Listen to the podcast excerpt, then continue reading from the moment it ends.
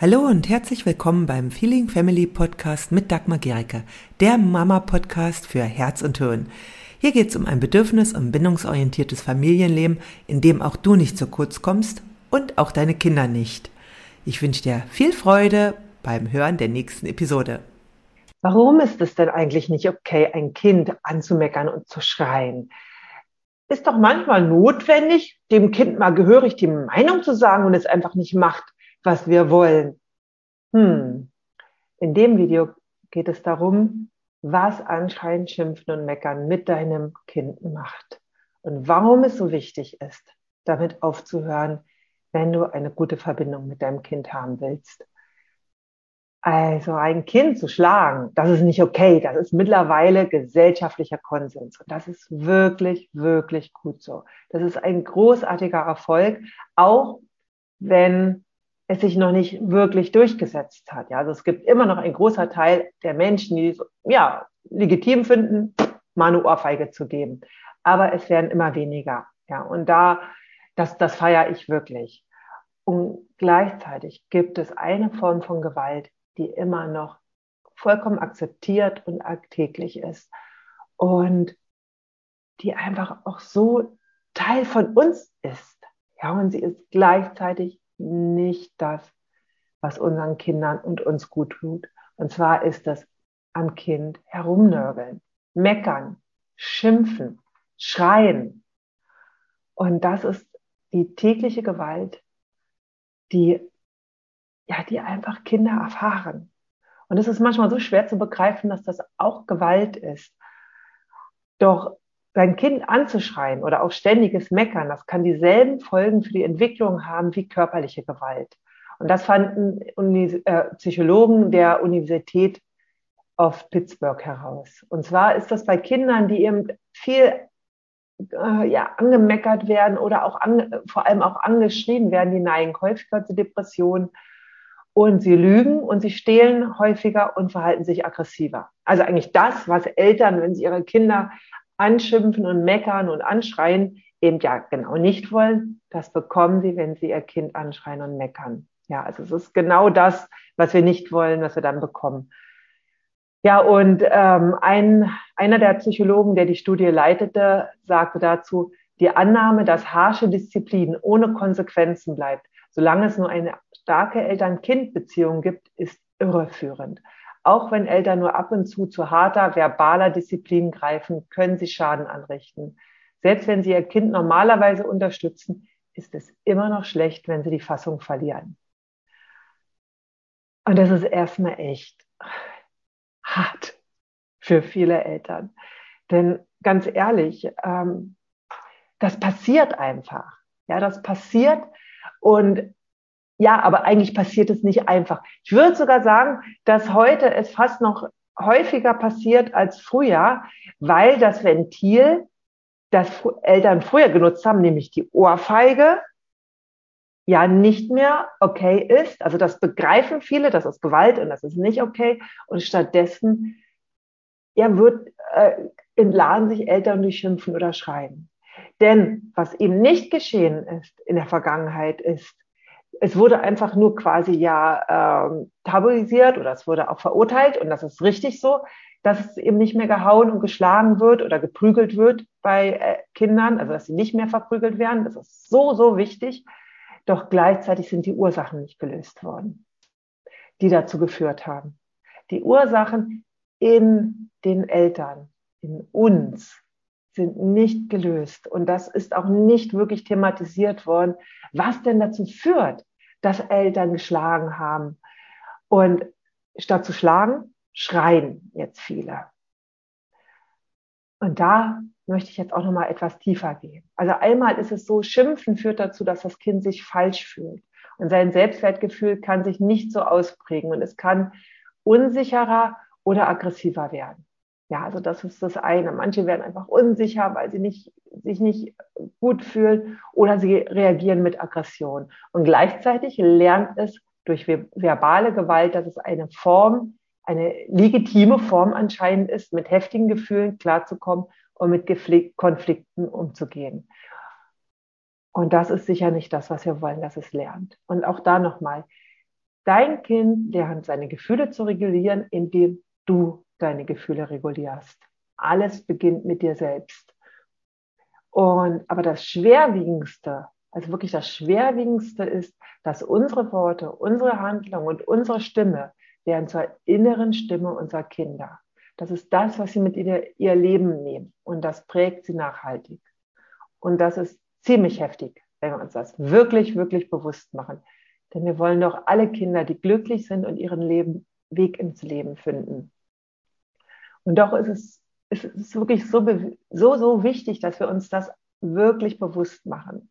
Denn nur dann haben wir genug Motivation, das zu ändern. Also solange wir uns einfach immer wieder sagen, ach, ist doch nicht so schlimm, ja, ich meine, ich kuschel danach, ich entschuldige mich bei meinem Kind und es kommt schon damit klar, das hat uns früher auch nicht geschadet. Doch, hat es, sonst würdest du es heute nicht tun, wenn es dir nicht geschadet hätte, ja.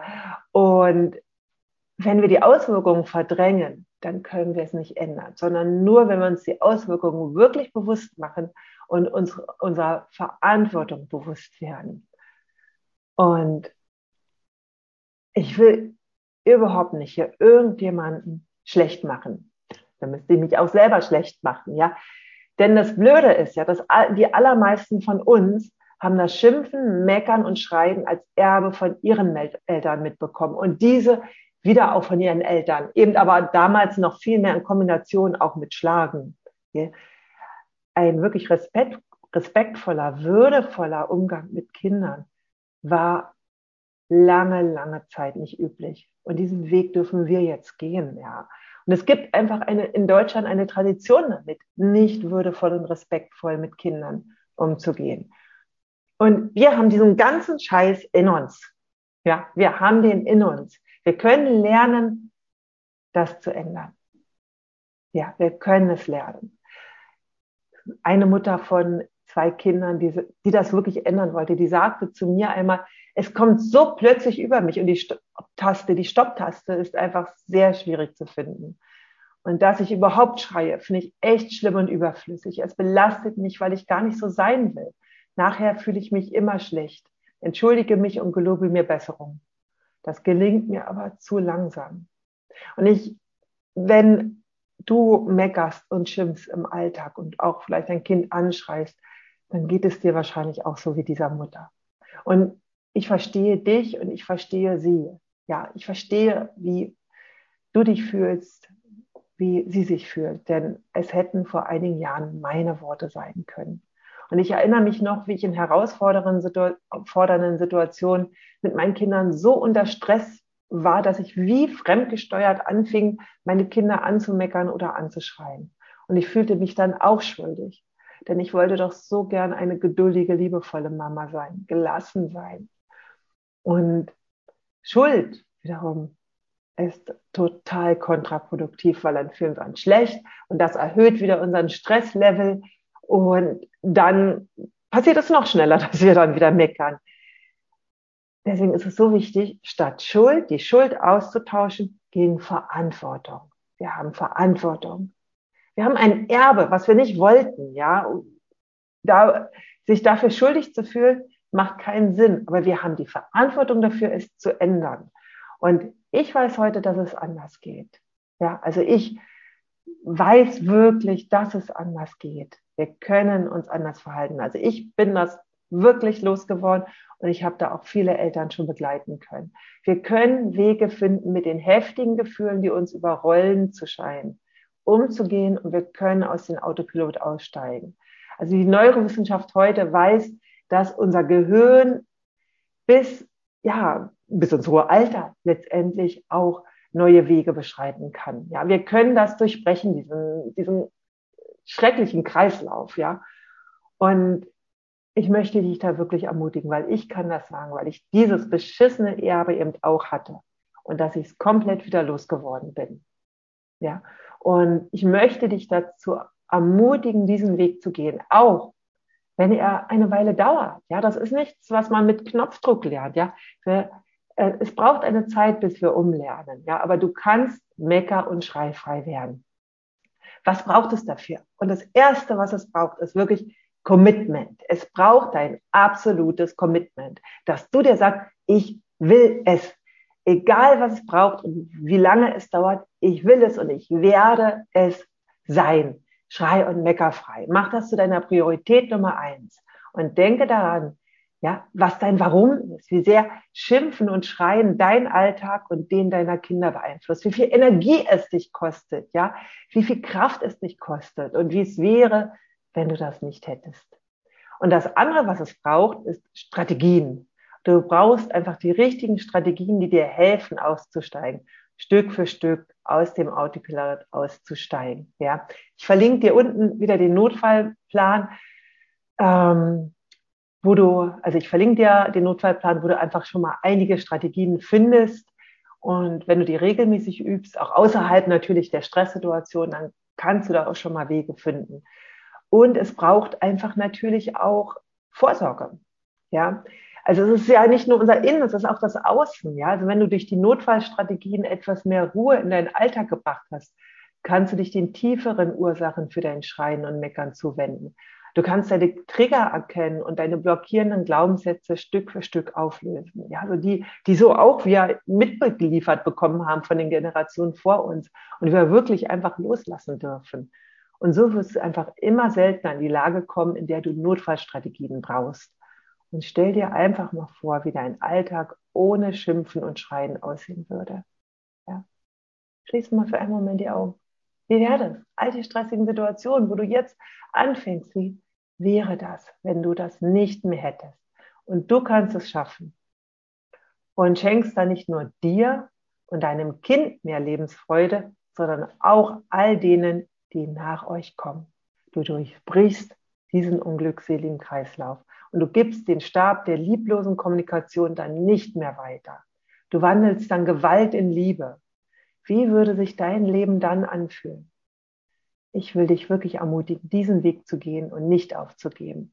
Wenn du dann noch mal mehr wissen willst zu, ja, dann komm zu dem kostenlosen Online-Training raus aus der Schreifalle. Also das kostet dich 0 Euro einfach die, deine E-Mail-Adresse und dann kannst du dabei sein. Und in dem äh, erkläre ich dir nochmal Schritt für Schritt, also die fünf Schritte, wie du wirklich einfach gelassen bleiben kannst, auch wenn dein Kind dich provoziert. Ich freue mich, wenn du dabei bist und je mehr Eltern einfach diesen Weg gehen, desto friedlicher wird auch unsere Welt. Ja, Schreib doch einfach mal, was dir im Alltag zu schaffen macht, was dich, was dich dazu bringt, die Gelassenheit zu verlieren.